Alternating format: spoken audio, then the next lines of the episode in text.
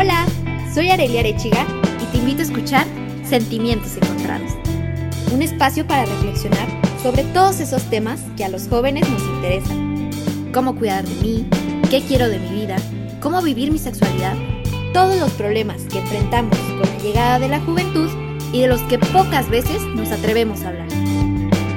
Un podcast de 40 decibeles.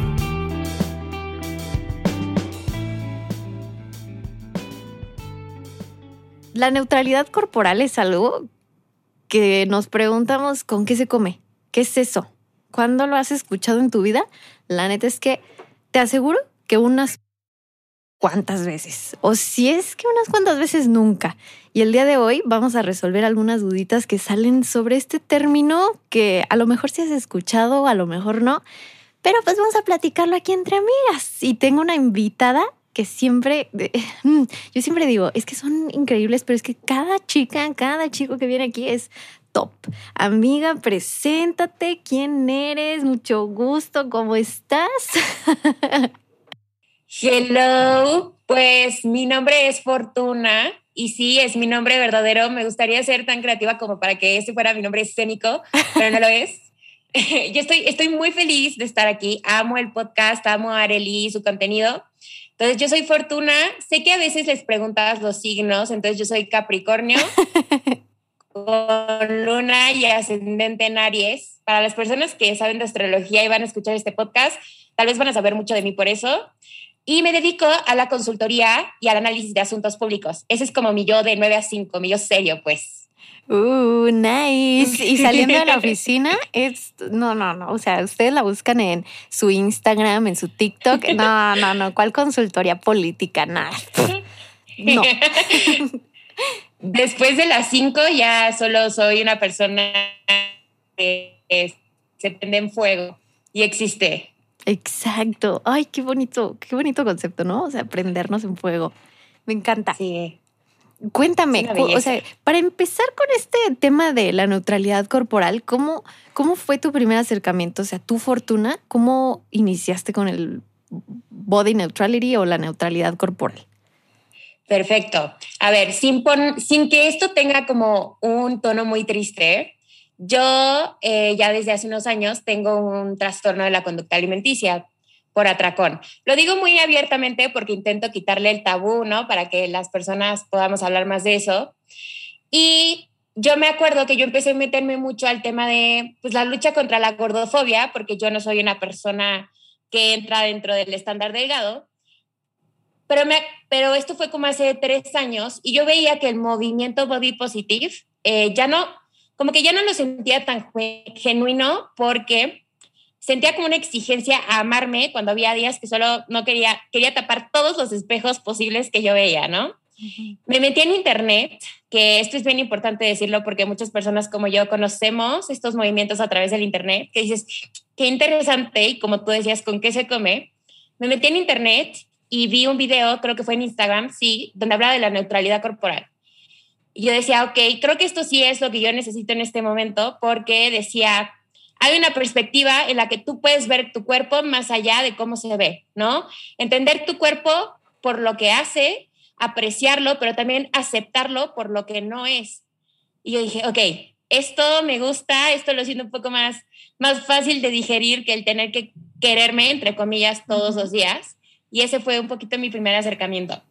Y es que, o sea, ahorita que tú dijiste, ¿no? De que la neutralidad corporal eh, fue como un acercamiento más de, ya leí mucho, ya sé mucho, pero no me llena, ¿no? Y, quitarle este estereotipo y este tabú también a lo que decías al principio. Los trastornos eh, por, o sea, alimenticios, por la conducta alimentaria, yo también, o sea, estoy en recuperación de, también de atracón.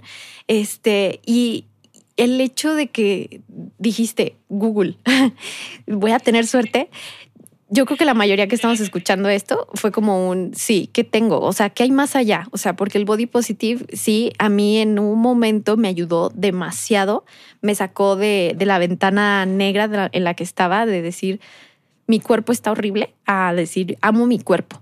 Y este, este movimiento de neutralidad corporal me hizo ver mi cuerpo como un cuerpo, ¿no?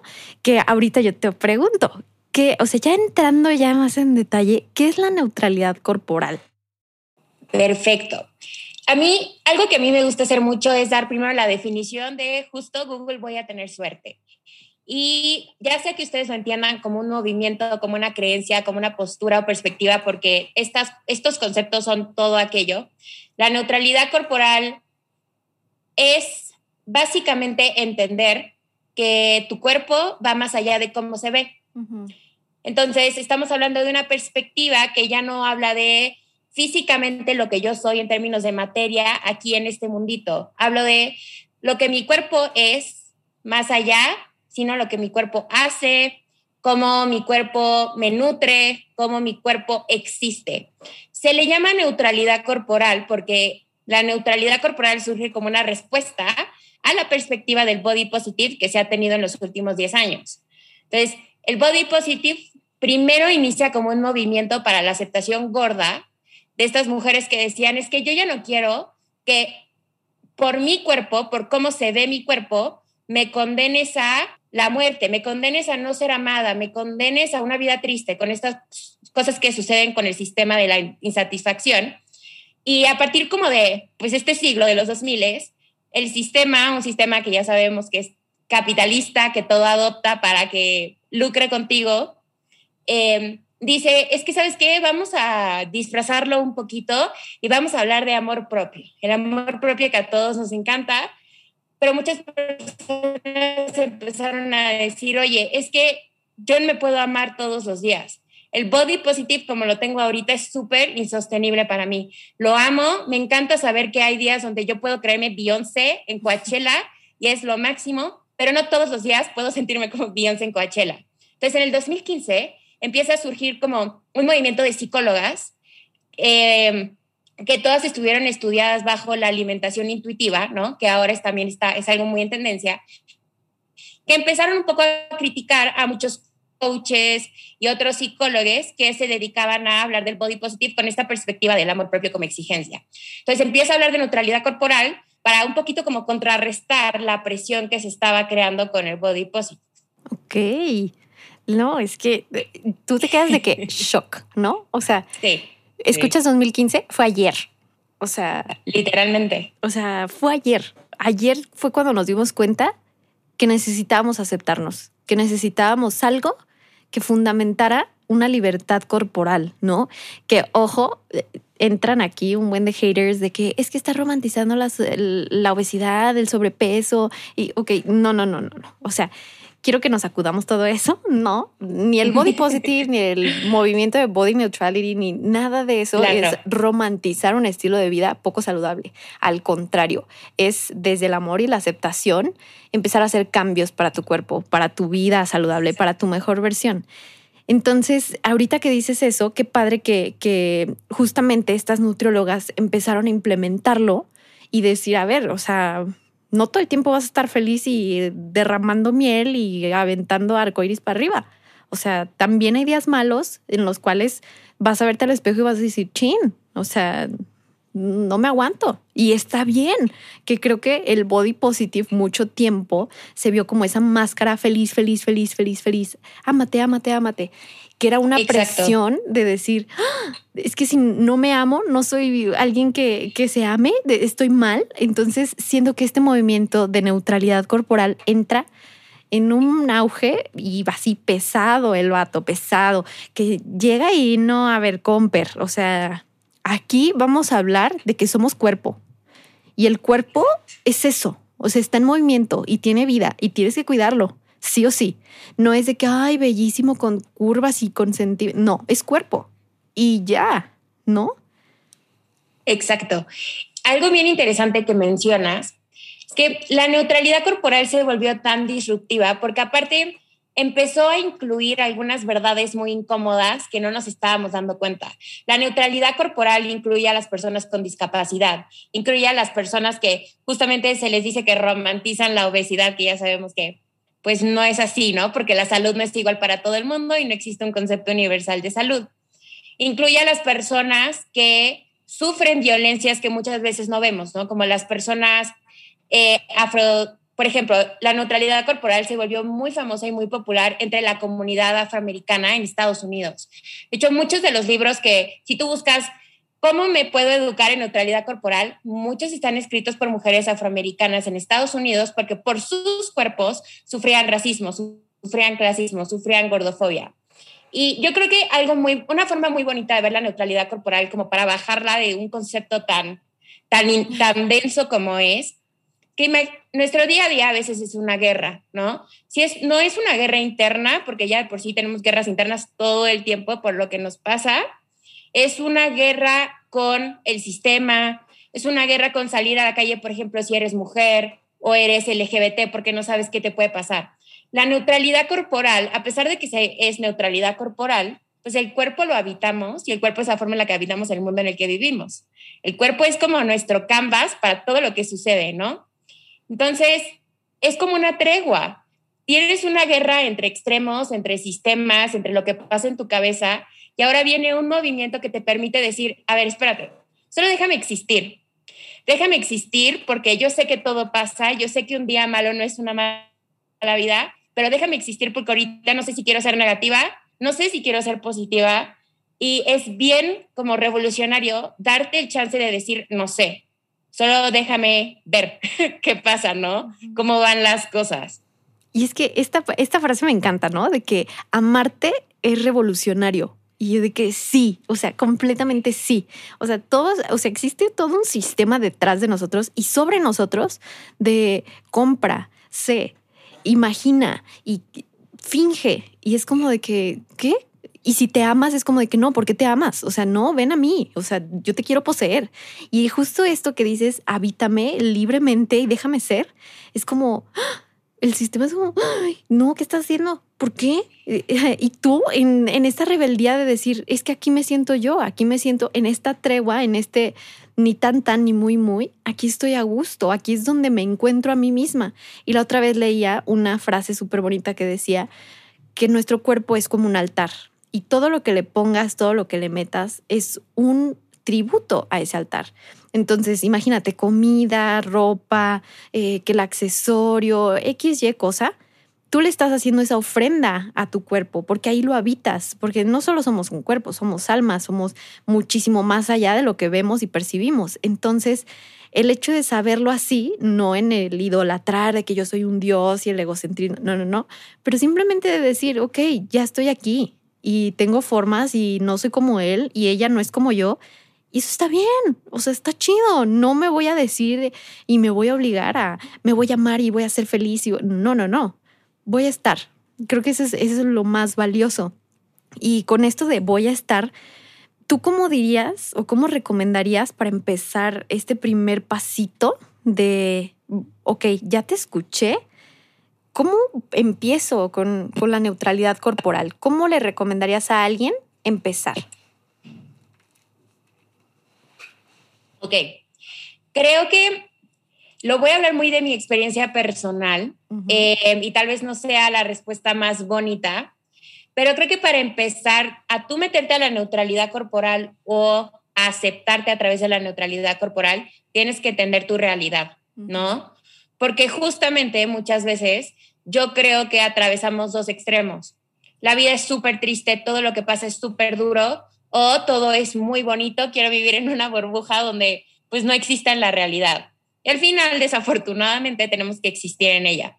Creo que un primer paso es reconocerte en el sistema. O sea, reconocerte como, tanto como persona que perpetúa el sistema, porque desafortunadamente no somos Sócrates, ¿verdad? O sea, que estamos más allá de todo, de la razón y de la lógica. No pero también como persona que ha sido afectada por el sistema. Y no se trata de tú vivir siempre en una lógica de víctima, se trata de identificar cómo el sistema, cuál, o sea, cómo el sistema te afecta, cuáles son tus interseccionalidades, ¿no? Eres, por ejemplo, eres una mujer latina, eres una mujer latina que es tal vez de clase media, tal vez eres una mujer latina que eres LGBT, para entender entonces dónde están tus puntos de extremos y dónde están tus puntos donde tú te puedes liberar, ¿no? O sea, por ejemplo, yo soy una mujer latina, soy una mujer de clase media, soy una mujer gorda. Entonces, ¿dónde están mis puntos de extremo? Tengo que ser súper delgada, ¿no? O voy a vivir toda la vida súper triste porque el sistema me dice que no merezco nada. O está el, hecho, simple hecho de ser mujer, la realidad que muchas, muchas ya reconocemos, ¿no? Salir a la calle es un deporte extremo, ¿no? más extremo que la Fórmula 1, pero tampoco puedo yo vivir en una burbuja donde yo piense que las cosas están bien porque hay que buscar el cambio. Entonces, yo creo que el primer punto para reconocerse neutral, tanto con tu cuerpo como con tu existencia, es entender en dónde estás. Porque todos, de una forma u otra, estamos en algún punto de la balanza de los extremos que nos rodean. Identificar estos extremos es donde tú te puedes liberar de ellos y decir, ¿sabes qué? Me vale. Yo solo quiero ser y listo. Bye a todo el mundo. y es que justamente en la conciencia está la libertad. Completamente de acuerdo. En, para donde voltees, en el ámbito político, social, económico, donde encuentres conciencia, donde haces consciente, ah, mira, tengo cinco pesos. Ah, ya cambiaron esos cinco pesos porque ya les das un valor, ya los llevas a un extremo, ya los inviertes, ya los ahorras, ya los gastas, etcétera, etcétera. Igual con el cuerpo. Haces consciente, ah, ok, soy una mujer gorda o soy una mujer delgada o mi cuerpo no es curvilíneo, soy latina y no tengo las curvas que definen al estereotipo latino. Ahí ya es cuando empiezas a decir, ok, pero no por eso me voy a ir al extremo de que, ay, no, pobre de mí, me voy a tirar al suelo a llorar y voy a estar. Y... No, al contrario, es eh, ponerle como piedritas a la balanza de los dos lados de, ya me reconozco, ahora, te voy a dejar que tú digas el siguiente paso, ahora que ya me reconozco y que ya soy consciente, toca... Mm. o sea, una vez que te reconoces y que ya eres consciente, creo que un punto que viene después es, no sé si es lo que tú estabas pensando, pero este ha sido mi proceso. Entender que el amor propio que tú te tienes no depende de todo eso que no eres o de toda esa realidad que tú vives. Porque al final el amor, el que tú quieras, el propio, el platónico, el romántico, no conoce condiciones no debe de doler, no debe de ser un padecimiento, ¿no? Entonces, una vez que tú reconoces, ok, este sistema está terrible, pero sé que no soy yo quien es un desastre, el mundo lo es, y yo reconozco cómo yo ayudo a que el mundo sea un desastre, ok, entiendo que aún así soy un ser que merece amor. Y más que nada el amor propio, porque es el que no depende de nadie, ¿no? Es el que me puedo dar yo a mí. Y luego creo que viene una cosa súper incómoda, que es todo el trabajo interno todo el trabajo interno para aplicar todo eso de lo que ya te diste cuenta, porque muchas veces se dice fácil decir, ay, yo ya sé dónde estoy en el sistema, yo ya sé que me amo, pero ahora viene, a ver, cuando te sientas con tu psicóloga por primera vez o con tu terapeuta o con tu coach, sea la ayuda que tú busques o hasta con una amiga, con un familiar, cuando te dicen todas tus verdades, cuando te dicen, esto es lo que tienes que hacer para atravesar el mundo, y aparte del trabajo interno está enfrentar la realidad, ¿no? Entonces yo ya me reconozco como un ser. Ok, sale a la calle y entonces enfréntate a la disonancia cognitiva, ¿no? Estas dos ideas contrarias en la cabeza de, por ejemplo, tengo 20 años, tengo que saberlo todo, pero tengo derecho a no saberlo nada, o tengo que ir al SAT, pero ¿qué es el SAT? O tengo que ya ver qué voy a hacer con mi vida. Entonces, si bien hablamos de la neutralidad corporal desde el cuerpo, yo creo que algo bien interesante que hace la neutralidad corporal es que te entiende como un ente entero y a través de tu cuerpo, aunque seas más allá de tu cuerpo, reconoce que muchas cosas las vas a atravesar a través de él. Porque al final, o sea, somos, como tú decías, no somos almas, somos espíritus. Pero ahorita en este plano terrenal, tu cuerpo es por donde tú vives todo tu cerebro está, está dentro de él, tienes tus cinco sentidos o el sexto o el séptimo, los que tú quieras, ¿no? La tristeza la sacas a veces llorando o a veces la sientes en el cuerpo, o sea, la, la felicidad también. Entonces, creo que es bien importante entender que cuando hablamos de neutralidad corporal, por eso esa neutralidad corporal dice, ve más allá de tu cuerpo.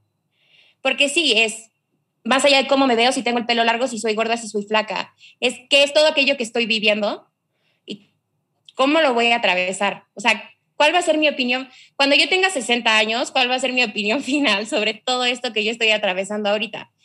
Porque tal vez a los 60 si llegues a un extremo, si digas, me arrepiento de mi vida, la de vida haber hecho distinta, o estoy súper contenta, o sea, el extremo positivo. Pero hasta que tú no entiendas cómo es atravesar los extremos, cómo es identificarte, cómo es aceptarte, y eso implica la parte triste de todo lo que no eres ni vas a poder ser por X o Y razón, cómo es amarte sin condiciones, cómo es atravesar el mundo, Sin eso, no podemos llegar a una conclusión a los 60 o a la edad que tú quieras. Y viviendo en extremos también va a ser muy difícil llegar a una conclusión o en esa vida. Exacto. O sea, si nos quedamos viviendo en el extremo, te sesgas porque no ves. Si nos quedamos viviendo en medio, tienes la posibilidad de ver, evaluar, concientizar. Y esto que dices de que nuestro cuerpo es el medio por el cual habitamos, o sea, imagínate, pues qué padre que todos fuéramos como fantasmitas y que no, no, no viéramos, ¿no? O sea, que todos fuéramos iguales. No, pues qué padre, qué chido. Pero no nos tocó ese planeta, ni modo. o sea, nos tocó un planeta en el que somos súper diversos, en el cual tenemos muchísimas características físicas muy diferentes y que dices, qué chido. O sea, no en la comparación, no en el ego, no en, el, en la envidia, sino en apreciarlo desde lo propio hacia lo externo. Porque si no aprecias lo propio, pues entonces lo externo se convierte en completamente fail, completamente fail. Entonces esto que dices es algo que... creo que... Uf, no, me encanta. Tú, tú, tú. Hay un libro que a mí me encanta, que se los recomiendo y es El cuerpo no es una disculpa. The body is not an apology. Eh, de Sonia Renee Taylor. Ella es una mujer justamente afroamericana. Es un libro súper denso porque habla del amor propio radical. Este hecho de simplemente por tener un cuerpo y haber nacido ya tienes una relación con tu cuerpo. Ese es como un punto, ese es como un concepto que también es otra herramienta, pero va un poco más adelante, ¿no? hay, un punto, hay una parte del libro que a mí me fascina, en donde dice como, tenemos que aprender a vernos más allá del por qué. Sea, entendernos a nosotros y al entorno más allá del por qué. No necesitamos muchas veces entender por qué amas así, por qué piensas así, por qué te mueves así. Simplemente tenemos que entender que a veces merecemos liberarnos, ¿no? De esa necesidad de entender todo, de saberlo todo, para que las cosas, como tú decías, para que no seas un fantasmita al que todo le atraviesa, pero también en el no saber te liberas de expectativas, te liberas de prejuicios. Y creo que esta necesidad de darle un porqué a todo, muchas veces surge de confirmar los prejuicios que tenemos en nuestra cabeza, ¿no? Esta idea en inglés del confirmation bias. Yo quiero saber por qué amas de la forma en la que amas, porque estoy segura que tienes mommy issues. Yo quiero saber por qué te vistes de la forma en la que te vistes, porque hay, opiniones muy banales y tontas porque de seguro te hicieron bullying y ahora que eres una persona libre te vistes en muchos colores, ¿no? No, a mí no me importa por qué te vistes, por qué amas de la forma en la que amas, por qué piensas. Porque yo me quiero liberar también de tus expectativas sobre mí, porque tú mereces liberarte de las expectativas que yo tengo de ti. Y ese es como otro punto, es que la neutralidad corporal al final es bien compleja, ¿no? Pero es entendernos más allá del por qué. Porque creo que cuando hablamos, o sea, somos humanos que vivimos en sistemas de opresión. Opresión propia, opresión sistemática, opresión social, ¿no? Em, y hasta que no entendamos nuestro rol en dichas opresiones, no vamos a entender también cómo es que nosotros podemos apoyar al propio, ¿no? Porque al final yo creo que, yo sí creo que muchas el amor propio tiene que ser también colectivo. Es como esta idea, muchas, mi psicóloga siempre me dice, tú te hablarías a ti misma de la, o sea, te hablaría, le hablarías a tu mejor amiga de la forma en la que te hablas a ti misma. Y yo siempre digo, no, nunca, porque mi mejor amiga no merece la forma en la que yo a veces me hablo a mí misma. Em, y creo que ese es otro matiz, ¿no? De lo que es la neutralidad corporal. Entonces, por un lado, dejar de entender el por qué, porque al final solo somos seres. No tienes que buscarle una explicación a todo, porque a veces ni la ay, yo no sé por qué hoy me vestí de negro, simplemente vi el suéter, dije, me lo voy a poner porque tenía frío y porque estaba cool y no sé, simplemente no sé, ¿no? Pero también está el otro lado de, quiero entender un poco, quiero explorar a las personas más allá de sus por qué, pues para ver cómo podemos nosotros todos salir adelante. ¿no? De los extremos, de la opresión, de lo que tú quieras. Exacto. Y es que entendiéndolo, ya empiezas a subir niveles, ¿no? Que creo que esa es como la intención de justamente estas pláticas, de sembrar una semilla en quienes nos escuchan y de decir, ah, ok, o sea, ya me cayó el 20, voy a empezar a trabajar en esto y a lo mejor me aviento a leer el libro que, que recomienda Fortuna y empiezo a descubrirme más y en, esa descubrí, en ese descubrimiento propio descubro la relación que tengo con las demás personas y eso es algo que como sociedad nos enriquece cañón, porque cuando empiezas a trabajar en el cambio propio, se ve reflejado en las relaciones, se ve reflejado en el exterior, en las personas que te rodean. Entonces, eso se me hace como súper valioso. Y ahorita ya el tiempo lo traemos encima, pero yo no me puedo ir sin antes preguntarte, o sea, como ese último consejo, ese último, esa última frase, ese último no sé que le dirías a todos aquellos que te escuchan en este momento, que dices, no se me puede ir, o sea, ahorita, ya, en corto, les tengo que decir eso. Sí, Perfecto. Y yo creo que algo bien importante es lo siguiente, que merecemos vivir y liderar la vida que queremos más allá de las limitaciones que otros nos ponen encima. Y eso implica entender también, como lo que ya decíamos, las limitaciones no solo de tu entorno, sino del sistema, y entender que tú no le debes nada a nadie.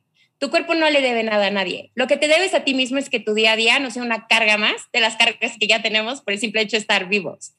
Todo aquello que tú puedas hacer para llevar tu día a día y que no sea una carga y que sea sostenible para ti, adelante. Lo, como tú quieras llamarle, adelante, porque lo que a ti te ayuda a llevar tu día a día es todo y eso es lo único que debería de importar ay, qué hermoso. o sea, hasta lo sentí como un abrazo al corazón, ¿sabes? O sea, como, sí, o sea, completamente de que mi Arely adolescente le hubiera encantado haber escuchado eso. Exacto. O sea, de que, uy, quítatelo. O sea, esa mochila ni te incumbe a ti. O sea, trae el nombre de alguien más y ya la traes cargando ni tú. te pertenece. Exacto. Exacto. O sea, wow, espero que, no, no espero, sé que quienes te escucharon van a quedar así como que wow. Y por eso, por eso yo vengo a pedirte tus redes sociales para que la gente que te escucha te busque por ahí, te siga y vea la persona que eres, más allá de todo lo político y todo eso, la persona que eres. Muy bien, pues me pueden, mi podcast, que tengo un podcast, lo encontrar como Fuego Abrazado por Piel en la plataforma de, su preferencia. En Instagram estoy como arroba fuego abrazado por piel. Ahí luego se van a divertir por algunas de las cosas que subo. y en Twitter, en Twitter también estoy como arroba fuego abrazado. Y en TikTok es como mi perfil personal y pongo ahí un montón de cosas. Es Fortuna Osorio, que también es, es un desastre, pero es un desastre divertido. el desastre siempre es bueno, la verdad. O sea, tú encuentras orden en ese desastre. Y la verdad, o sea, dato curioso, si llegaron hasta este momento del podcast, yo vi un TikTok justamente de Fortuna y le comenté así de que, chica, yo necesito grabar un episodio del podcast contigo. O sea, fue como ese clic instantáneo y ahora estoy súper agradecida de que pudimos grabar esto y que ahora puedo llamar esto como una ciberamistad y espero que próximamente se vuelva una amistad verídica y, corporal. Va. Se arma. Oh, pues muchísimas gracias también por la invitación. Yo estoy estoy súper feliz de estar aquí. Ojalá les guste el episodio. Y bueno, nada, muchas gracias por escucharnos, a las personas que nos vayan a escuchar.